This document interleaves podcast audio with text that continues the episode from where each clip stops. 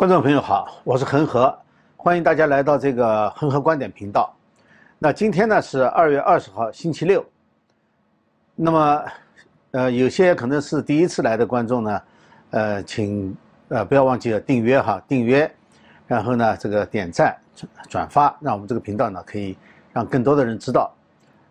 那么今天呢，我们讲一个话题呢是呃中印边境冲突。其实这件事情呢是八个月之前发生的，只是说呢，由于中共刚刚公布了这次就是中印边境冲突四个人阵亡的名字，那么这还有一个团长呢是受重伤，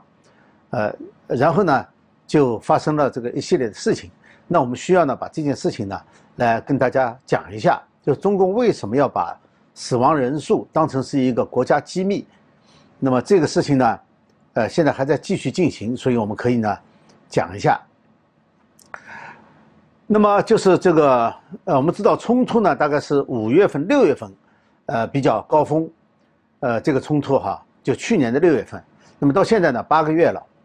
呃，中共呢这个公除了公布这个四个阵亡军人的名字以外，还公布了一些其他东西。公布了一个录像，这个录像是以前从来没有过的，是中方当时在冲突的时候拍摄的这个录像。好，除了这个呃以外呢，还宣布就是说，在这个录像里面宣布，中方呢是当时取得了这个胜利，就是说赢了。但是我们知道呢，这个实际情况呢可能并不是这样的。呃，这个冲突的地点哈，先说一下，这个冲突的地点呢是在。呃，阿克塞钦地区，那么这个地区呢，实际上是在阿里地区，就是呃西西藏最靠新疆和最靠就是外部边境的那个区域，呃，在外面呢就是印度管的这个克什米尔地区，呃，在北面呢就是新疆、南疆，所以说呢，它有一个叫做南疆军区，实际上阿里地区呢是归南疆军区管的。我们从这个阵亡士兵的这个墓碑上面啊，也可以看到，它是南疆，是南疆军区呃设的那个墓碑。那么，首先呢，我们来讲一下这个伤亡人数的问题，就是说，印度呢当时是公布了二十个阵亡人数，就是当时就冲突一发生以后，印度马上就公布了，而且举行了隆重的葬礼。那么，中共为什么要到现在才公布？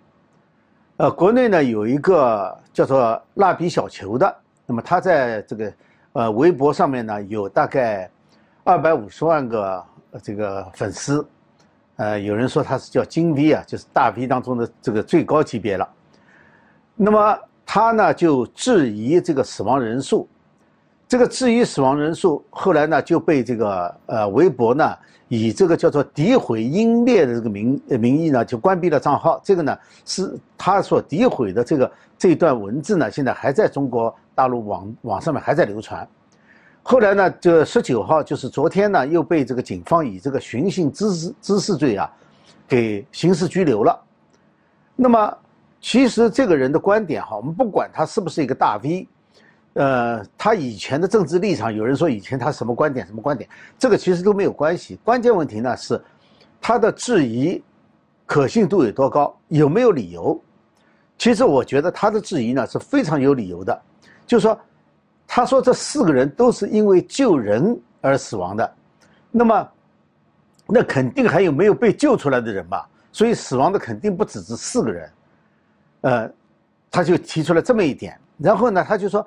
印度为什么当时就敢公布这个死亡人数和这个呃就是名单？这就说明什么呢？他说说明印度是赢了，而且印度呢代价更小。那么这一点呢，就是我们也可以要待会儿可以讨论哈。就说中共呢是把这个呢是当成机密来的，而这个就是对他这个四个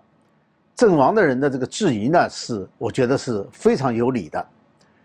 呃，那么为什么有理呢？我想哈，主要是，呃，这个，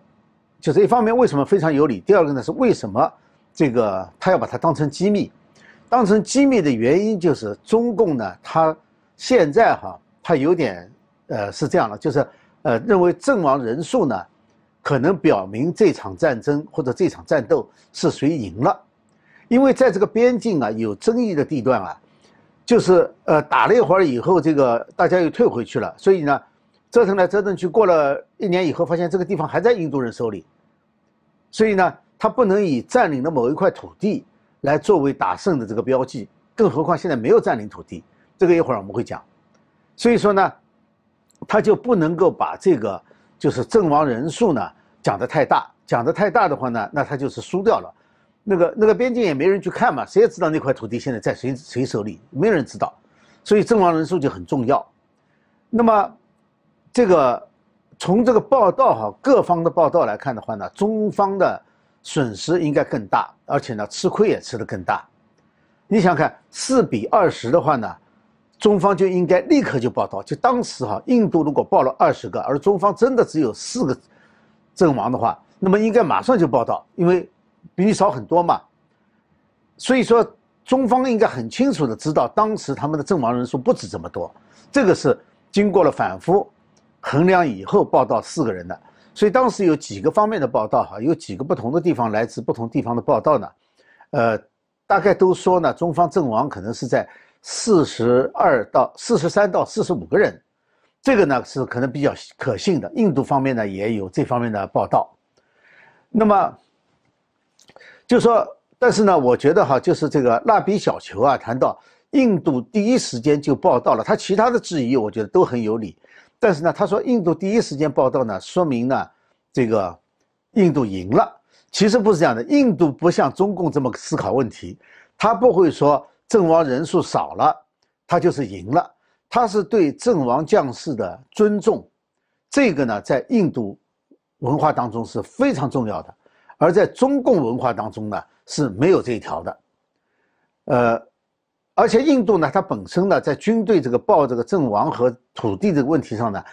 它是一个它是一个民主国家，虽然说它有很多缺点，但是呢，它确实是个民主国家，而且它从来没有这种就在阵亡人数上面撒谎的这种习惯，因为它最终公布它所有的人，它是这个开放社会，所以说它不可能隐藏。那么对于中共来说，为什么它是机密呢？呃，它倒不一定就是说非要把这件事情从一开始当成机密，当然有可能了，因为伤亡人数太大。但是呢，中共它还有一个，就是它撒谎的本性，就是说，它撒谎是不需要理由的，和这个它撒谎呢和这个事实呢，呃，关系并不大，就是他所公布的事事情和这件事情真的发生，公这个之间没有什么必然的联系。它和当局的意图有关的，就是当局希望这件事情被说成什么样，而当局为什么希望这件事情要被说成这个样子，而不是那个样子的话呢？除了替中共脸上贴金之外，其他的方面可能没有特别的考虑，就是一拍脑袋，领导一拍脑袋就这么定了。呃，所以说，这个我们再回过头来看好中共这个对于伤亡人数哈，呃，就是朝鲜战争开始到珍宝岛的时候。这个中苏边境冲突到一九七九年的这个呃中越边境冲突，这个死亡人数哈从来都没有真正的公布过。我们唯一知道的可能哈知道的是六二年中印边境冲突，因为那场冲突呢，中共是打了个胜仗，所以呢伤亡人数就不重要了。对于中共来说就不重要了。其他的没有明确打胜仗的，他这个伤亡人数一定要隐瞒。而且中共的打仗的方式呢是人海战术，呃，以前我记得小时候看哈说朝鲜战争时候美军是人海战术，这个后来才知道这个完全是胡说，人海战术就是中共的，这个人海战术，所以呢它的阵亡人数呢是这个相当高的，在任何一场战争当中都是非常高的。其实内战的时候也这样，只是说呢内战他最后打赢了，所以呢阵亡人数他怎么说都可以没有关系，没有人去追究了，就是。这种阵亡人数哈，就是伤亡人数，按照现代战争的定义的话，就是现代战争很多不是以这个摄取土地为主要目标了，而是消灭对方的这个有生力量。所以说呢，呃，这个而且这种消灭呢，还真的不是把人全都打死了，就是摧毁他的战斗力就可以了。所以说，按照现代战争的定义的话呢，中共这么多年打的其实都是败仗，就是。有的时候，整个战役或者整个战争打赢了的话，哈，呃，按照伤亡人数的话，它也只能算惨胜，不能够算真正赢了这场战争。那么现在还有一个问题，第二个问题就是，为什么他到现在才公布？八个月了，他要不说啥事都没有了，对不对？呃，我想很关键的呢是，中国和印度之间呢有一个协议，他不不停在谈嘛。印方呢，印度方面呢实际上是非常坚决的，就是说一定要中方撤回到二零二零年四月以前。我们知道最早冲突开始是五月份，就是中方在边边境上建了很多这个呃建了很多营地嘛，就是呃营房。呃，还做了一些建筑。那么印度方面呢，在那边修路，所以呢就发生冲突了。那么印度方面就要求他们回到这个，就是呃四月份，二零二零年四月份以前的那个位置去。那么呃，事实上人们在观察呢，就是通过卫星拍照呢，也发现一月份呢，中共就开始撤军了。呃，一月三十号的时候，在那个叫做那个地方叫什么？叫做呃班公错吧。在班公错湖的这个北岸呢，还能看到有一些设施和有人员，但是呢，到了二月十六号的时候公布的这个卫星照片呢，那个地方已经撤空了，就中方已经没有人员了。也就是说，呃，按照这个撤军协议呢，呃，印度方面的要求已经完全满足了。就中方实际上呢，就是说这一次呢，呃，无论说从这个边境所占的土地还是伤亡人数上，它实际上都是输掉了。那么这个消息呢，呃，我想迟早呢会传到中国去，因为在中共呢，他并没有去真实的报道这一段故事，一直到他们在这个，呃，班公错湖撤军，呃，撤开。也就是说，最早的时候，中共的这个目标呢，就是去年的目标呢是要改变边境的现存状态。现在呢，他已经完全失败了，就退回到他想改变状态的之前的那个状态去了。也就是说，他就是输了嘛。那么既然输了，而且消息迟早要传到国内去，那对他的统治就很不利。那至少就是，当然不会动摇，不至于动摇他的统治，但是呢，很丢面子。那怎么办呢？他就必须来一个精神胜利法，就说要告诉中国的民众他是打赢了。呃，所以说呢，他就要，呃，宣布打了胜仗，而且呢，要公布一个比印度小很多的这个阵亡数字，呃，就是他，然后他自己宣布胜利了。这个是他的目标。为什么现在公布？我觉得是和这个边境撤军，就是双方脱离接触，撤军，而中方所撤的这个是回到了四月份，去年四月份以前的那个那个地方，跟这个是有相当关系的。不然莫名其妙为什么现在宣布呢？好，那么我们现在谈再谈一个，就是中方公布的录像当中呢，我看到了西方媒体有一个报道，其中。这个有一个小段呢，就是最早发生面对面对峙的时候呢，就是呃中方公布的呢，印度军队都是戴着这个那个钢盔，而中方军队呢是戴那个就是软的军帽。那么印度第一个接触的和这个中方军人接触的这个人呢，是手上拿了一把刀。呃，后来他就介绍哈，他说这个呢，实际上呢，就是西方媒体报道介绍呢。它是一个印度的特种部队，它不属于军队，它实际上是属于，呃，首相办公室直接管的，它不属于军队，但是呢，它是一支特种部队，所以我们就来谈一谈，好，通过这支特种部队来谈一谈印度军队在和中共的军队对峙的时候，它有哪些优势的地方？因为中方的宣传和国际上普遍认为呢，呃，中方的军事实力要强。但是呢，实际上印度有它很多优势。嗯，那么这个特种部队呢，叫 SFF，就 Special Frontier，呃，Forces，就特种边境部队。这支部队呢，是一九六二年这个中印边境冲突以后呢，是在首相的指示下，呃，就就总理啊，总理的指示下呢，就呃直接建立的这么一支部队。那么当时呢，认为呢，就是说，一个是高原作战，呃，印度军队呢不行，因为印度大概那时候最好的高原作战部队是锡克人，但锡克人并不适于高高原作战。再一个呢，就是认为情报呢始终得不到，所以呢需要，呃，能够收集到中方情报，并且呢能够在高原作战的部队，就成立了这支特特种部队。这种这支部队呢，长期以来在藏人流亡社区当中。招募士兵，所以他有一些就是最早流亡过去的。那现在呢，大概都是这些藏人流亡藏人的子弟加入这支军队。他们是印度最战斗力最强的一支部队，他们曾经参加过1971年的中巴战争，还有呢就是呃东巴基斯坦，呃独立就是变成孟加拉国嘛，那么他们也参加。99年呢，在这个印巴战争当中哈，在印度和巴基斯坦战争当中呢，他们还立了一个大功，呃，这是一支非常能打的一支部队。那么。呃，现在估计呢是有两种说法啊。按照西方很多媒体说法呢，他大概有三千五百名士兵。那么另外一种说法，中国媒体、中方媒体报道呢，不是中方媒体啊，中文媒体报道当中谈到现在可能有一万名士兵。呃，这支部队其实是也算是蛮大的一支部队，因为在高原作战，他们特别善于在高原作战。那么，呃，去年呢，这支部队一直其实是很秘密的，知道的人并不多。也许有人知道，但是呢，公众不知道。真正在公众露面呢，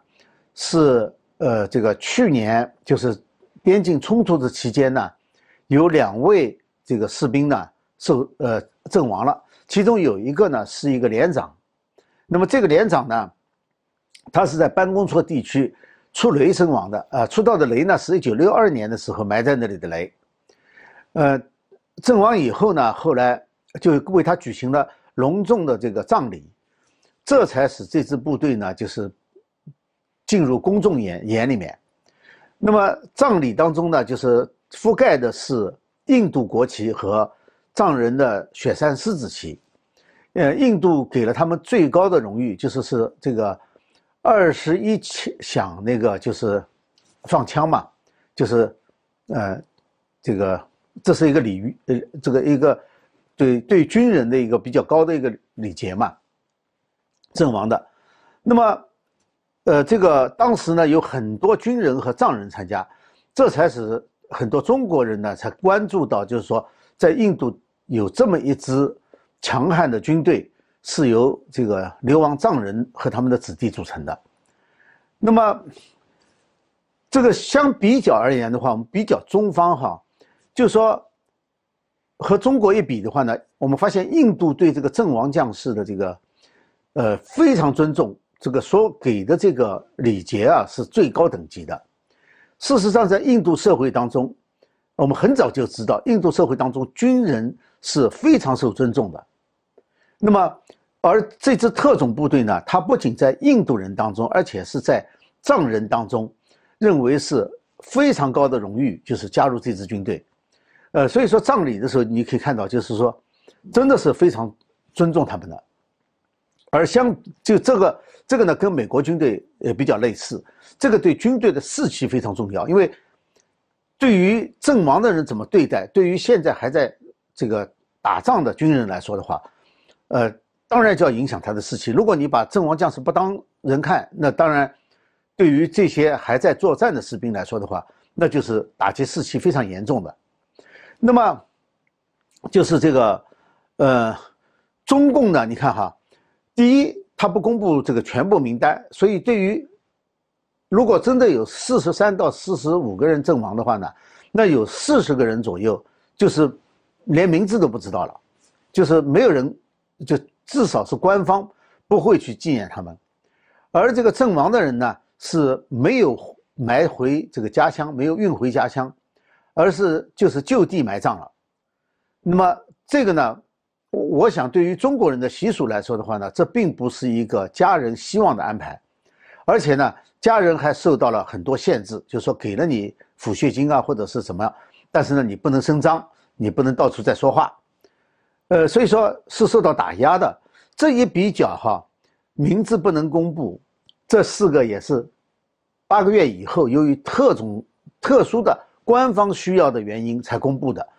所以说，对阵亡军人的这种态度，哈，呃，中共这种态度，在西方民主国家，在自由社会是不可想象的。你怎么能这样对待为国捐躯的人呢？那只有这个呃胡锡进在那里拼命叫唤。那胡锡进怎么不把自己的儿子送去这个当兵？他说这个是这个呃中国男人该呃该去的地方。这个这就是说，这实际上就是一种炮灰。就是把他当炮灰，所以这个待遇不一样，他这个士气就不一样。那么再比较一下两个国家哈，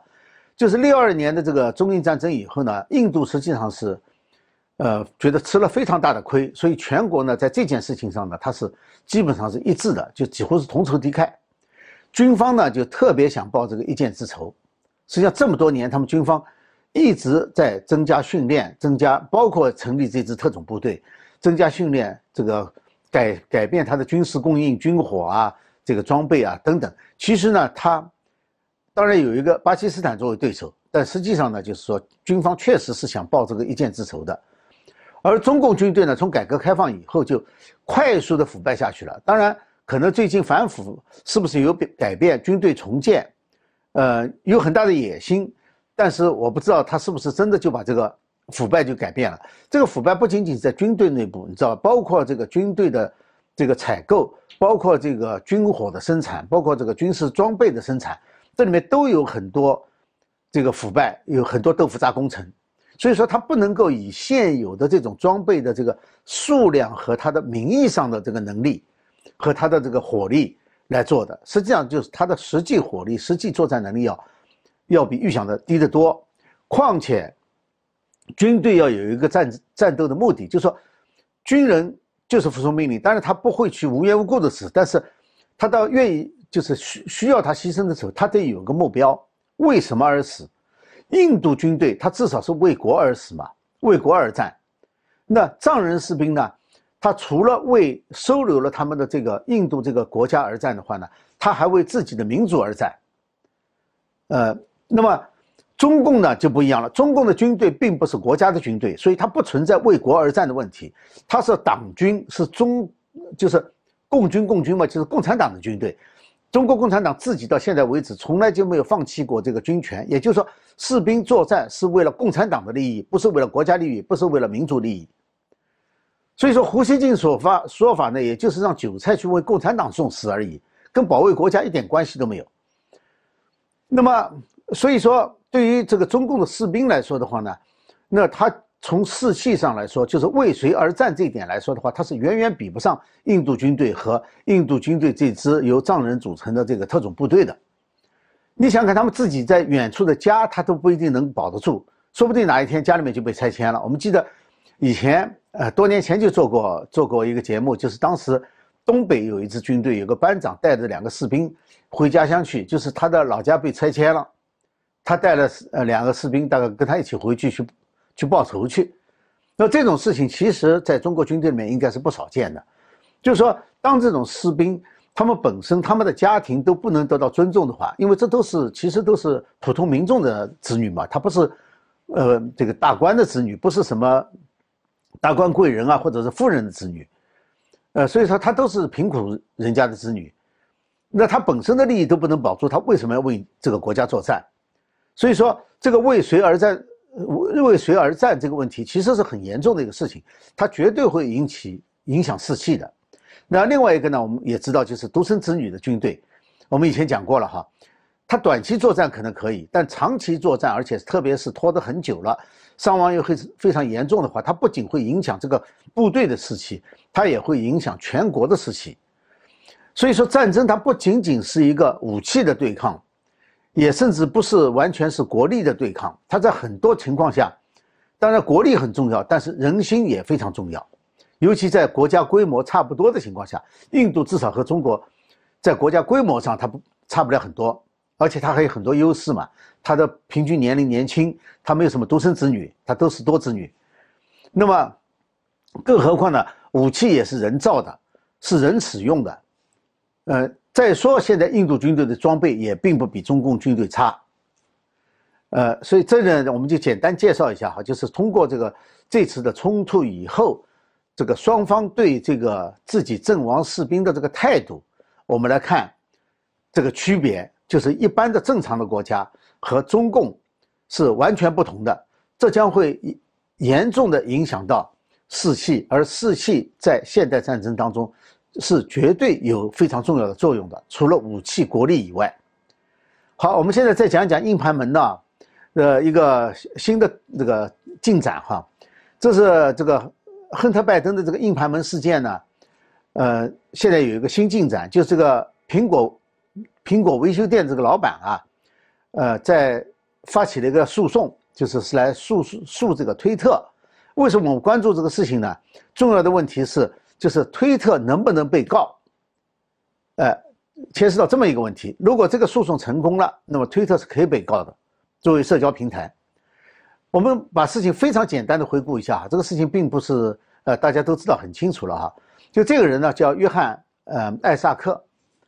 呃，他是特拉华州的一个苹果维修店的老板。那么他收到了亨特拜登呢送来的这个电脑，他维修。过了时间以后，他没有来取。那么按照特拉华州的这个法律呢，九十天不取，这个电脑就属于店老板的了。所以店老板呢是有权看里面内容的。他一看以后呢，吓一跳。后来呢，大家都知道了，他就这个怎么就到了这个 Giuliani，就是这个，呃，前纽约市市长，呃，川普的这个律师，呃，到了他手里。那么然后呢，就纽约邮报呢就报道了一部分内容。一报道以后呢。这个推特就被就是报道这条内容的《纽约邮报》的推特呢就被这个推特给封杀掉了。封杀掉以后呢，那么这个关键问题呢是推特封杀了以后呢，大家抗议的情况下呢，他发了一个声明。关键是这个声明，他说这条推特就是这个《纽约邮报》的推特呢，违反了关于传播被黑客获得材料的规定，也就是说。他说：“这个电脑的内容呢是黑客得来的，通过这个骇客别人的这个电脑得到的，呃，所以呢，他要封杀。那么这就导致这个，因为他说这个是黑客得来的，那么这样呢，就使这个艾萨克呢就背上了一个黑客的坏名。而在电脑行业背上这个名声呢，你知道这个生意就很难做下去了，因为别人不信任他了嘛，不敢把电脑拿去给他修了嘛，呃，所以最后呢，他就把这个。”维修店就关闭掉了。那么这个案子呢，去年呢曾经被佛罗里达一个地方法院的这个联邦法官给否决了。现在呢是提出了新的指控，那么再次提交诉讼。那么这个案子呢能不能进行下去？我觉得这很重要，因为这个案子呢，我觉得不应该属于二三零条款的保护范围。二三零条款保护的是这些社交平台能不能删帖的问题，就是说它。当然，当时说的是出于善意，你也不知道什么叫善意，什么是坏意，然后标准也没有，都他自己定，所以他可以任意删帖，这个你不能告他。但是这个案子呢，这个原告就是艾萨克呢，他关注的并不是推特有没有权利去封杀《纽约邮报》的那个推特账号，他关注的是由于推特的声明把他戴了一个黑客的帽子，造成他名誉身心。和这个生意都受到损失，所以他要，他要他道歉，要他赔偿，他是这样的。那么这一部分呢，这个就属于诽谤罪。诽谤罪不在二三零条款，二三零条款只涉及到删帖，不删不涉及到不涉及到社交平台有意识的对他人的诽谤，不涉及到这个问题。所以我觉得这个案子呢是值得关注的。那么在这个案子，呃，值得关注呢，我觉得是。可应该是有比较好的进展的，应该哈。至于是不是，现在我确实也没有这个信心敢说。在一年前，也许我可以说这这个能够进展下去，但是现在我不敢这么说了，因为现在这个，呃，令人这个就是在司法司法方面呢，就是，呃，跟这些有关的东西，呃，令人可以对司法增加信心的案子还不多，呃，可能会有一些。呃，那如果有一些了，我会恢复对美国司法的这个信心。那么，我觉得哈，在国会国会这个对二三零条款立法进行修改或者是这个废除之前，能不能废除，我现在也不抱希望。但是呢，大家已经采取行动了，就是有一系列针对这个大科技公司的行动啊正在展开。呃，这些呢都和这个二三零条款是没有关系的。你像各个州。联合起来对这个大的技术公司进行这个反垄断诉讼，就说他们垄断。那么有澳洲和脸书的大战，呃，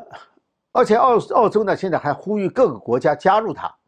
因为这牵涉到不仅是澳洲，牵涉到其他所有的国家。所以而各国政府呢，对于脸书、推特这种就是网络网络的这个巨头啊，这个封杀言论自由，他们也非常担心。所以说呢。呃，这不是说哪一个有组织就能组织起来的，这个是各个国家、各个各个团体、各个州甚至个人都有自己的利益，他们不约而同的通过各种方式避开二三零条款，来试图约束这些大科技公司的权利和他们肆无忌惮的那种扼杀言论自由的行为。呃，这个没有国界。从个人到公司到美国地方政府，一直到这个各个主权国家，现在已经形成了一个可以说是针对这个社交，对于这个科技巨头的一个一个联盟。虽然说他们并没有人组织，也不是有意识的，呃，就是自动的形成了，就在这很很短的一段时间之内，呃，因为他们都感觉到了这种网络巨头啊，呃，这种霸凌和对这个自由的扼杀的这个威胁。所以说，他们就自动的形成了，呃，这种反抗是自动的哈，呃，我们可以拭目以待，就看这个事情会朝什么方向去发展，呃，这个大家都可以继续的这个关注，呃，我们呢，我我也会继续的这个跟踪这些事情，然后有必要的时候呢，我就会做一些节目来讨论。好，那么我们今天呢就聊到这里哈，呃，还是提醒大家一下哈，就是如果说，呃，希望能够跟踪我这个频道的呢。那么把 email 留下来，这样的话呢，如果我们频道呃改换平台的话，那么可以随时通知大家。呃，另外呢，就是请还新来的这个第一次来的朋友呢，有一个朋友他说了哈，他说怎么我老收不到通知，一看才知道哦，我没有订阅，所以还是希望大家能够订阅哈，订阅、点赞和转发。呃，那么我们今天节目呢就做到这里，谢谢大家，我们下次节目时间再见。